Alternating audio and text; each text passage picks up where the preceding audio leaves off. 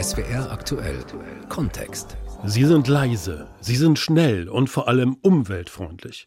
Elektroautos haben längst ihren Siegeszug in Deutschland angetreten. Politisch gewollt und politisch gefördert steigen die Zulassungszahlen. Denn nur ohne umweltschädliche CO2-Abgase im Individualverkehr lassen sich die Klimaziele zumindest annähernd nur erreichen. Doch mehr E-Autos auf den Straßen bedeuten gravierende Veränderungen. Was wird aus den rund 14.000 Tankstellen, die Benzin und Diesel verkaufen? Was wird aus den Kfz-Werkstätten, die Vergaser einstellen, Abgasanlagen reparieren? Wie wirken sich mehr E-Autos auf den Straßen und auf die Versicherungen aus? Es wäre aktuell Kontext. Werkstätten, Tankstellen, Versicherungen. Wie E-Mobilität ganze Wirtschaftszweige verändert. Am Mikrofon Gerald Pinkenburg. Ich fahre mit meinem Elektroauto zu einer kleinen Kfz-Werkstatt im Badischen. Es riecht nach Benzin, Diesel, Öl, typisch Werkstatt eben. Der Chef kommt auf mich zu und fragt, Hä, was wollen Sie denn mit dem hier? Nicht mal Reifen wechseln kann ich. Klar, kann er nicht. Denn schon dazu bräuchten seine Mitarbeiter mehrere Schulungen. Grund? Unter dem Auto ist ein Hochvolt-Akku, der selbst beim Reifenwechsel einen speziellen Umgang, spezielle Schulungen verlangt, sagt Markus Meissner. Er ist Pressesprecher bei der Werkstattkette ATU. Zunächst einmal müssen Sie, um überhaupt an dem Fahrzeug arbeiten zu dürfen, also auch nur äh, Reifenwechsel oder auch ähm, Bremsen austauschen, müssen Sie die Hochvoltstufe 1 absolviert haben. Das heißt, Sie müssen grundlegende Kenntnisse haben über Hochvoltfahrzeuge. Und ähm, wenn Sie das Fahrzeug für tiefergehende Arbeiten, zum Beispiel bei einem Hybridfahrzeug, stromfrei schalten müssen, dann brauchen Sie die Hochvoltstufe 2. Das ist dann eine noch äh, etwas tiefergehende Ausbildung. Und äh, für manche Arbeiten brauchen Sie dann auch entsprechende Schutzausrüstung, ähm, die wir dann auch bereitstellen. Ähm, also das gibt schon einige Bestimmungen, die da im Zusammenhang mit E-Fahrzeugen zu beachten sind. Das alles können sich kleinere Betriebe oft gar nicht leisten. Sie können am klassischen Verbrennungsmotor schrauben, Ölwechsel durchführen, die Abgasanlage reparieren, Kupplung einstellen. Das war Jahrzehnte ihr Job. Und nun kommen die E-Autos. Kein Getriebe, keine Kupplung, erst recht kein Vergaser oder Turbolader, den man einstellen könnte. Selbst neue Bremsbelege brauchen diese Autos eher selten, denn durch die Energierückgewinnung wirkt der Elektromotor wie ein Dynamo, lädt den Akku wieder auf und bremst das Fahrzeug schon, wenn man nur den Fuß vom Strompedal nimmt. Was bleibt da für die vielen kleinen Werkstätten? Der Pressesprecher von ATU rechnet damit, dass hier wohl einige auf der Strecke bleiben. Ich glaube tatsächlich, dass nicht alle Werkstätten, gerade ganz kleine Werkstätten, Hinterhofwerkstätten, an der an zunehmenden Technologisierung teilnehmen werden. Es sind natürlich enorme Investitionen auch nötig, dann an Diagnosegeräten und so weiter.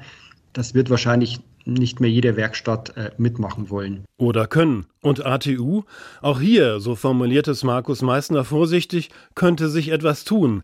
Denn immer mehr digitale Technik in den Fahrzeugen wie Fahrassistenzsysteme verlange immer mehr Spezialisten und immer mehr Geräte, die Diagnosen und Reparaturen durchführen können. Vielleicht wird nicht jede Werkstatt an dieser technologischen Entwicklung teilnehmen können. Wichtig ist für uns äh, zu sehen, dass wir uns frühzeitig darauf einstellen, indem wir unsere Mitarbeiter schulen, aber auch indem wir unser Sortiment anpassen. Und eben Zubehör wie Dachboxen oder Fahrradträger verkaufen. Aber auch ein E-Auto hat natürlich Reifen, Bremsen, Scheibenwischer, aber auch die 12-Volt-Batterie zum Beispiel, ähm, die übrigens auch die häufigste Pannenursache ist bei E-Autos.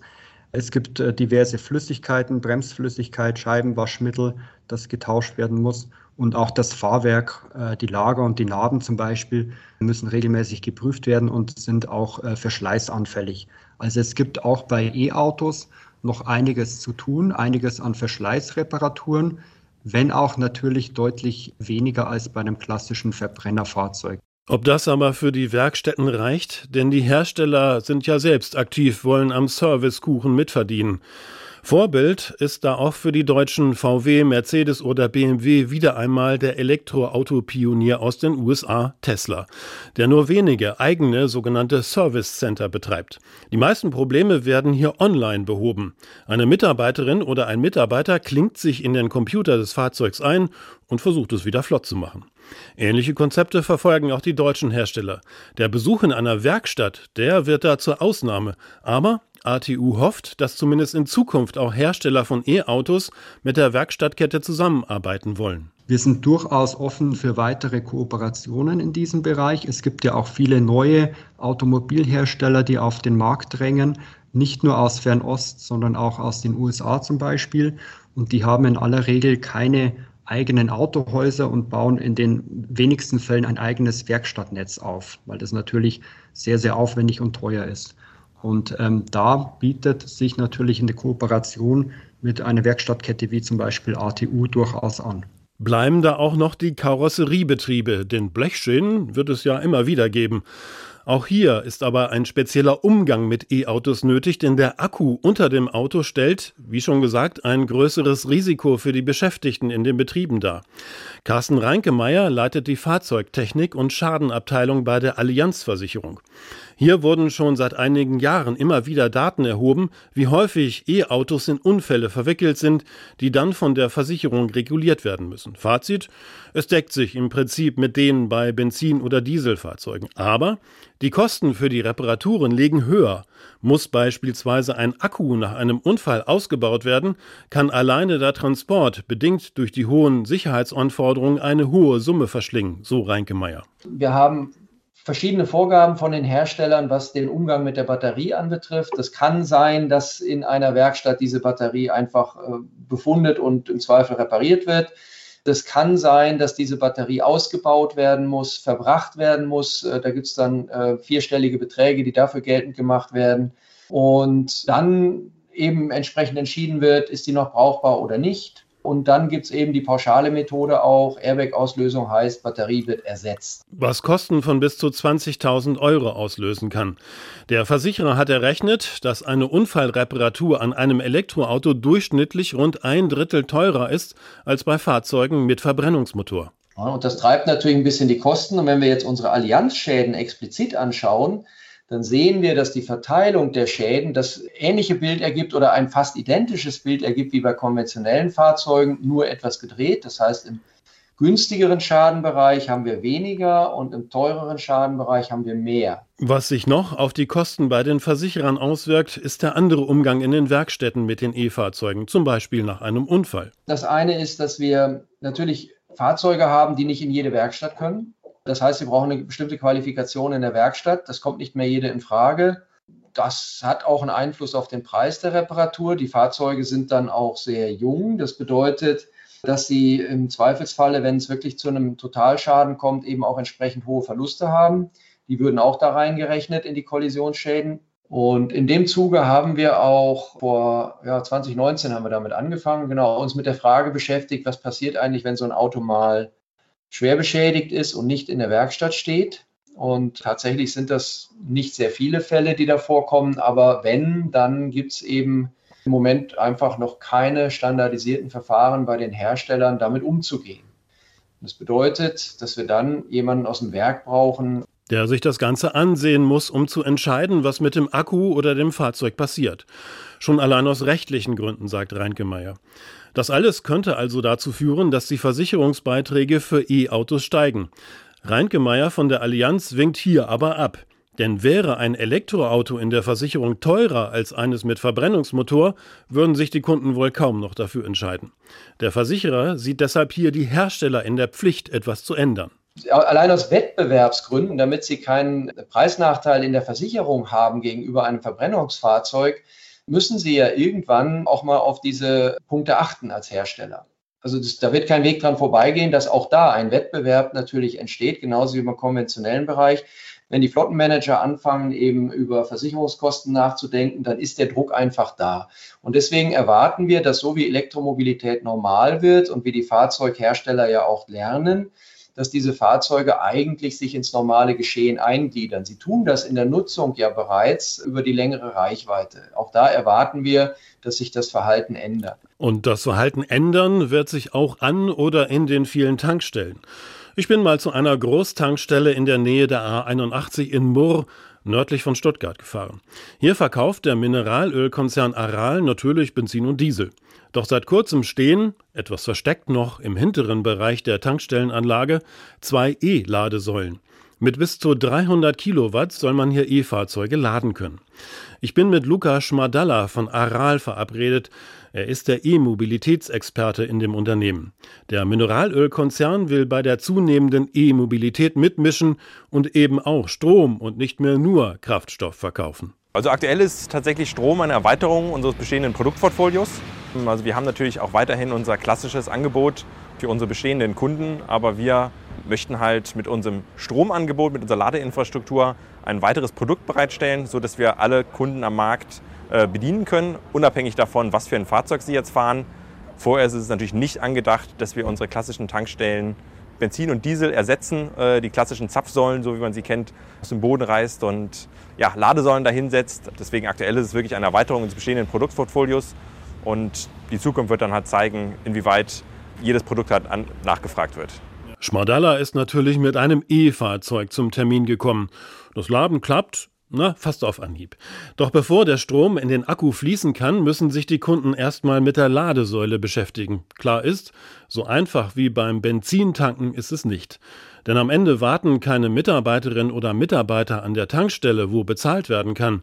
Und deshalb ist erstmal eine Registrierung an der Ladesäule nötig, um den Akku füllen zu können. Aber Aral ist hier weiter als viele andere Betreiber von E-Tankstellen. So aktuell ähm, bieten wir natürlich verschiedenste Möglichkeiten an, wie man bei uns halt laden kann, sich identifizieren kann. In Summe sind das vier tatsächlich. Also wir können natürlich problemlos ad hoc laden. Hier haben wir die Möglichkeit, entweder über QR-Code das zu machen, aber auch ganz frisch, dass wir jetzt auch kontaktlose Kredite Kreditkarte zum Beispiel bezahlen, äh, Bezahl Bezahlmöglichkeiten anbieten, Apple Pay, Google Pay, alles quasi inkludiert. Und bei dieser Möglichkeit zahlt der Endkunde dann 69 Cent je Kilowattstunde. Aber weiterhin ist natürlich auch möglich, die gängigsten Ladekartenanbieter akzeptieren wir, äh, Ladekarten-Apps. Und da zahlt der Kunde halt den entsprechend seiner vertraglichen Vereinbarung. Die Frage ist nur, wie reagieren die Tankstellenpächter auf dieses neue Angebot?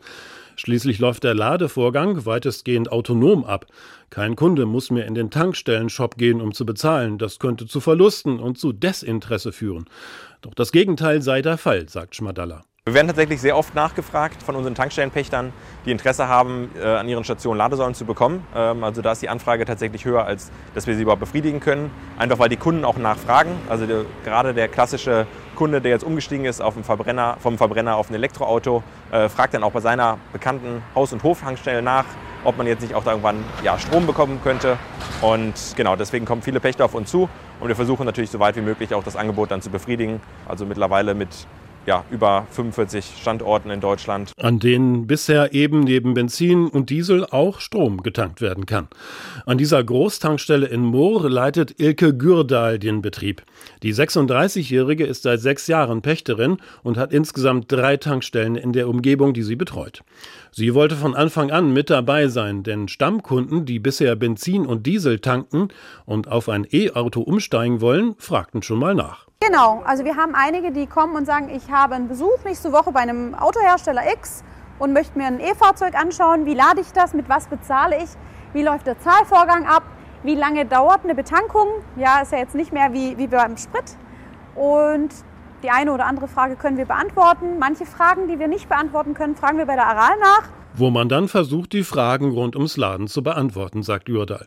Inzwischen, so sagt die junge Tankstellenpächterin, habe sich das auch herumgesprochen und die Kundinnen und Kunden kämen mit dem Ladevorgang klar. Die Fragen belaufen sich tatsächlich nur, wie funktioniert das, was muss ich machen, wie viel kostet mich das und äh, wie, wie, wie läuft der Bezahlvorgang ab. Ich meine, die müssen auch nicht mehr an die Kasse und eine Säule nennen und bezahlen. Es geht direkt vor Ort mit dem Handy, mit der Kreditkarte, mit dem QR-Code. Also es geht recht zügig. Und viel Hilfe brauchen die jetzt auch nicht mehr. Ja, die erste Zeit waren Anfragen groß und wir merken Step by Step, die Leute kommen rein und äh, funktioniert einwandfrei. Dass die Kunden hier nicht mehr in den Shop kommen müssen, um zu bezahlen, das stört Gürda nicht. Denn die meisten, die ihr E-Fahrzeug laden, kämen trotzdem. Denn im Moment dauert ein Ladevorgang doch noch etwas länger als das Tanken an der Zapfsäule. Viele vertrieben sich deshalb die Wartezeit mit einem Kaffee oder einem kleinen Snack. Ich sage mal, Tankstelle ist nicht mehr nur Tankstelle. Es ist nicht mehr nur tanken. Wir haben einen riesen Shop, das ist eine riesen Anlage. Ja.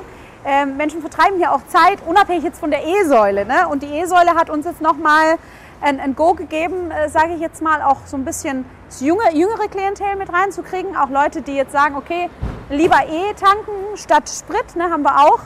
Es ist einfach von allem was dabei. Und ähm, ich denke, das ist eine Bereicherung. Definitiv. Also für so eine Riesenanlage zweimal, weil wir einfach genug auch Parkplätze haben. Und ja, kommt gut an. Wird immer mehr. Auf die Frage, woher die Aral den Strom an den Ladesäulen bezieht, wusste E-Mobilitätsexperte Lukas Schmodalla nicht so recht eine Antwort. Es sei auf jeden Fall grüner Strom, sagt er. Selbst die Energie zu erzeugen, das sei jedoch zu aufwendig für den noch Mineralölkonzern Aral. Das haben wir jetzt konkret nicht geplant. Sicherlich kann man da Überlegungen in der Zukunft anstellen, aber ja, je nachdem, wo unsere Standorte sind, weiß ich auch nicht, ob man direkt daneben eine Windkraftanlage aufbauen könnte. Und natürlich, gerade wenn man auch zum Beispiel Richtung Solar nachdenkt, reden wir ja über gewaltige Energiemengen. Ich meine, wir haben jetzt hier zwei Charter stehen an 300 kW.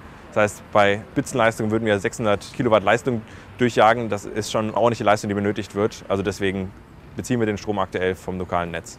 Man sieht, auch hier muss sich noch einiges tun, wenn die E-Mobilität voranschreitet. Klar ist, E-Autos werden vieles umkrempeln. Seien es die Jobs bei den Herstellern und Zulieferbetrieben, die Produktionsbedingungen insgesamt oder alles, was am Auto dranhängt. Einige werden dabei sicher auf der Strecke bleiben, andere versuchen sich längst ein Stück vom Kuchen zu sichern. Wer am Ende das Rennen macht, das ist noch offen. Nur ein Gewinner steht schon fest. Die Umwelt.